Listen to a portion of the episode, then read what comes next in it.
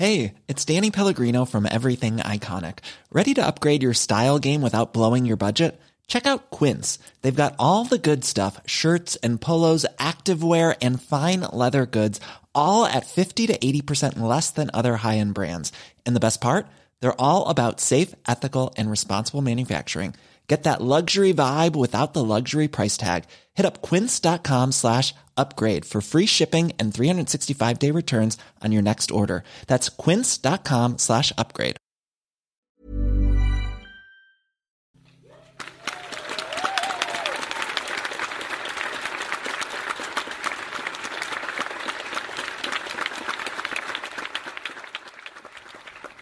Alors, dans, un registre très différent, notre prochain invité va venir nous parler du lien qui le, qui lie à, à un pays. Et il va venir nous raconter ça euh, avec un style très particulier, bien à lui. Je vous demande d'applaudir bien fort Nicolas Thiebaud.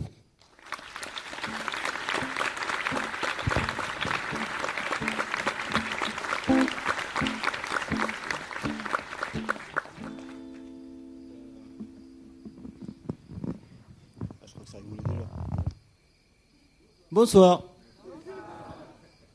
Dieu. Ça va? Bon, on va la faire simple. Là, vous êtes en train de vous dire, qu'est-ce que c'est que ce bordel? Ça vient d'où? C'est mélangé avec quoi? Je suis allé en Martinique, j'en ai vu des comme ça. Je suis allé en Afrique, j'en ai vu des comme ça. Je suis allé, je suis allé à Amsterdam, j'en ai vu des comme ça. Euh. Et en fait, je suis pas du tout de là où vous croyez. Je viens du Népal. Alors, le Népal, ça se situe euh, en Asie centrale, entre l'Inde et, la Chine.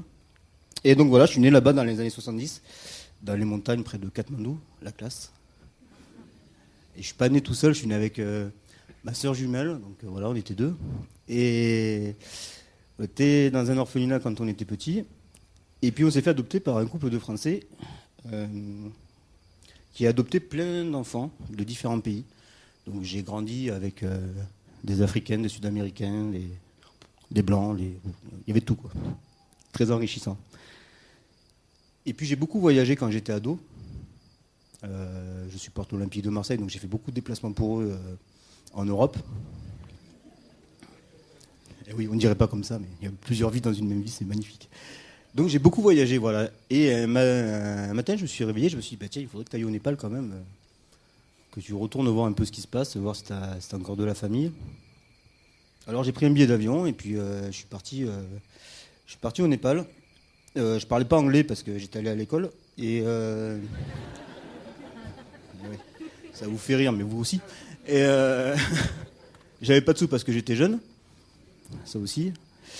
Et puis voilà, ben me voilà à Katmandou, qui est la capitale du Népal. J'arrive, je sors de l'aéroport et, je pense que c'est une des sensations que je préfère. Arriver dans, dans- dans un endroit où je connais ni personne, où j'ai pas de sous, mais ça c'est même en France, remarque, et, euh, et, où euh, et où je me sens bien parce que je connais rien et que personne va me juger euh, ou je jugerai personne. Et je cherche sans chercher mes parents, c'est-à-dire que je suis là pour visiter, pour apprendre la culture parce qu'il y a plein de choses à apprendre, la langue, enfin tout. Je repasse par l'orphelinat où j'étais quand j'étais petit, que je retrouve assez facilement, et puis j'ai accès, moyennant un petit billet, à des informations. Donc là, du coup, j'aperçois que j'ai pas la bonne date de naissance. Du coup, là, tu prends un peu plus vieux, mais tu tournes la page d'après, tu es déjà plus jeune. Donc, euh, donc il y a trois dates de naissance, donc je sais pas trop quand c'est que je suis né, ni quel âge j'ai. Voilà, après, on s'en fout, quoi. Euh, je je m'implique dans la vie de l'orphelinat, j'aide les jeunes enfants qui sont là, je monte une équipe de foot. Euh, on fait les tournois, tout ça. C'est bien. Je, fais ça pendant 6-7 mois. En même temps, je, je continue à chercher euh, de la famille. Je vais dans. Il y a beaucoup de montagnes, euh, c'est compliqué le Népal pour avancer. Euh, on croit que c'est prêt, mais en fait, il faut monter une montagne, la redescendre, remonter. Enfin. Et donc, je cherche comme ça dans, dans différentes montagnes du Népal ma famille. Et puis euh, j'ai l'appui de, des médias, donc notamment de l'Himalayan Time, qui est euh, le plus gros euh, média sur papier là-bas. Il y a une émission télé qui m'est consacrée pour, bah, pour montrer à la télé, si jamais quelqu'un de ma famille me reconnaît et veut se manifester. Et puis bon, bah, là se passe un peu de temps. Je baisse un peu les bras parce que du coup j'ai l'impression d'avoir tout essayé pour retrouver une trace, une piste, quelque chose. Et puis c'est compliqué, c'est un pays où les gens ils préfèrent dire oui que dire non parce qu'ils ont envie d'aider. Mais du coup ça mène sur des fausses pistes, donc des faux espoirs. Au bout d'un moment ça va vite, hein, on en a un peu marre. Donc là j'avais un peu baissé les bras et j'étais chez moi à, Katmandou. Et là on frappe à ma porte et c'est trois enfants de, l'orphelinat qui, viennent me voir et qui me disent ben, il y a ton père qui est à l'orphelinat et il t'attend. Donc là, j'ai j'ai peu de temps pour me préparer en fait euh, et me dire euh, ok bon bah là tu vas tu vas le revoir quoi. Et donc je prends un taxi avec les enfants euh, et puis j'arrive à l'orphelinat, je rentre dans l'orphelinat et là je tombe sur je tombe sur sur un homme qui là le choc que j'ai en fait c'est de, de me voir vieux en fait et chauve. Merde. Euh, mais c'est assez bizarre comme sensation parce que euh, la plupart des gens voient leurs parents vieillir, donc euh, du coup on fait pas forcément attention. Mais mais là, moi j'avais jamais vu, donc du coup je tombe sur quelqu'un qui a la même tête que moi. Et pour trouver quelqu'un qui a la même tête que moi, faut y aller quand même. Hein, et ça c'est vraiment bizarre comme sensation. Et puis là on se prend dans les bras.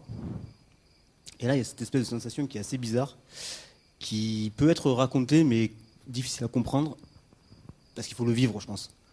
Euh, voilà, on, on, se retrouve euh, bah, face à la personne qui nous a conçu, pas élevé, mais conçu. C'est une sensation assez bizarre, assez vide. Mais c'est dur à comprendre. J'ai rencontré une fille comme ça qui avait la même histoire que moi.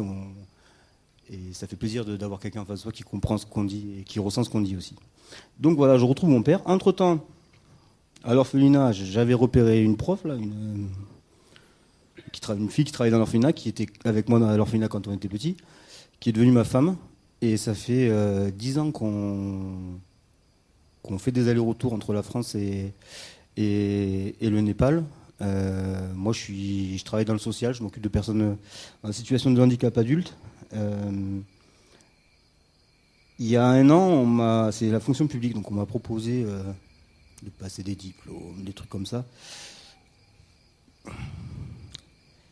Moi, j'avais d'autres, d'autres rêves, c'était d'ouvrir une maison, une maison d'hôte, une guest house euh, au Népal pour pouvoir vous accueillir euh, et pour pouvoir euh, partager ce, beau pays. Et j'avais pas prévu que, entre le moment où j'allais dire j'arrête de travailler en France parce que ma vie vaut pas un salaire, peu importe lequel qu'il soit, faut vivre sa vie. Il y a eu ce, ces tremblements de terre au mois d'avril et au mois de mai et j'ai beaucoup perdu de personnes de ma famille, parce qu'entre-temps, j'ai retrouvé des frères et des sœurs, des oncles, des tantes, et, j'ai perdu tous ces gens-là, hum, à nouveau. Et je suis allé sur place pendant un tremblement de terre. Donc j'arrive dans une situation où je connais bien le pays du coup maintenant. J'appelle euh, différents organismes euh, pour, leur proposer mon aide. Je parle la langue, je connais le pays, euh, je parle anglais, français, donc voilà pas de réponse ou elles étaient négatives. Donc euh, je passe un message sur les réseaux sociaux j'ai deux potes qui suivent, dont un qui a jamais voyagé. Et on part comme ça tous les trois euh, en se disant ben voilà, on va voir ce qu'on peut faire sur, euh, sur place. On récolte 2000 euros sur, sur, sur différents pots communs hein, sur les réseaux sociaux aussi. On est dans l'urgence, donc les gens donnent. Puis bon, ils, ils, me connaissaient aussi un peu. Et puis on part avec 2000 euros comme ça, et on arrive dans, dans un pays qui est dévasté. J'espère que vous ne le vivrez jamais, parce que c'est compliqué de, voir un, pays où il n'y a pas d'eau, pas d'électricité, où euh, tout est effondré, où les gens sont sous les ruines. Mais il faut quand même y aller, il faut y être. On y est allé, on a aidé 500 familles en trois semaines. Je ne sais pas si c'est bien ou pas euh, au niveau du quota, mais merci, merci pour eux. Ça fait plaisir. Et, on y allait à l'arrache totale. Donc euh, déjà, il a fallu deux jours pour y aller. Euh, c'était compliqué. Et sur place, c'était compliqué aussi. Mon pote, il n'avait jamais voyagé. Il parlait, il n'était pas népalais. Qu'est-ce qu'il avait à gagner? Rien. Il n'est pas docteur, il n'est pas infirmier. Qu'est-ce qu'il pouvait apporter? Il apportait la plus belle chose qu'un homme peut apporter à un autre. Il s'est apporté lui. Donc l'idée, c'est pas d'envoyer 10 euros euh, aux associations. L'idée, c'est de vous déplacer sur la Terre pour aider l'autre. Se déplacer, ça commence à la sortie du cinéma. Je ne vous ai pas demandé d'aller à l'autre bout du monde.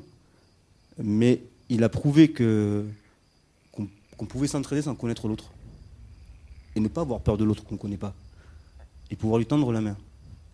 Et ça fait du bien, croyez-moi, quand on a un étranger qui vient et qui vous tend la main dans ces situations-là, ça, ça fait du bien. Alors on est revenu en France, assez choqué quand même, hein.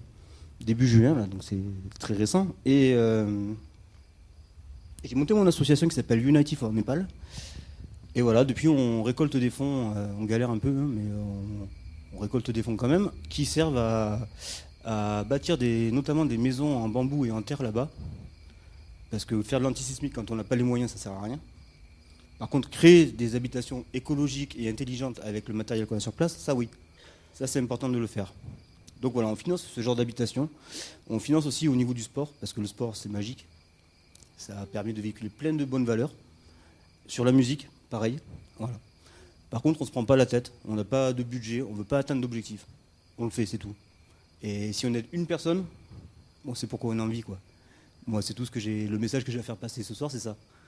Euh, en plus, surtout là, avec ce qui s'est passé ici en France, où on entend plein de choses, où on lit beaucoup de choses, j'ai des gens qui m'ont prouvé que en se déplaçant et en faisant rigoler les gens et en écoutant l'autre, on était capable d'être, de donner énormément. Le message, il est simple. Si vous voulez faire chier les terroristes ou ceux que vous n'aimez pas, soyez heureux, rendez les gens heureux, et le jour où il y aura plus de 50% de la planète qui sera heureuse, on aura gagné. C'est simple, voilà. Et ça, tout le monde peut le faire, ça coûte 0 euros. Ça coûte un sourire, ça coûte se dire, lui, j'ai pas peur de lui, lui, je peux aller l'aider. Quel qu'il soit. Et surtout quand on a des fausses idées. Voyager, c'est la plus belle chose que vous pouvez faire. Jetez vos télés et allez aider les autres. Parce que si vous aidez les autres, les gens vont vous aider aussi à vous. Et au final, c'est ça qui va gagner. Voilà. Merci.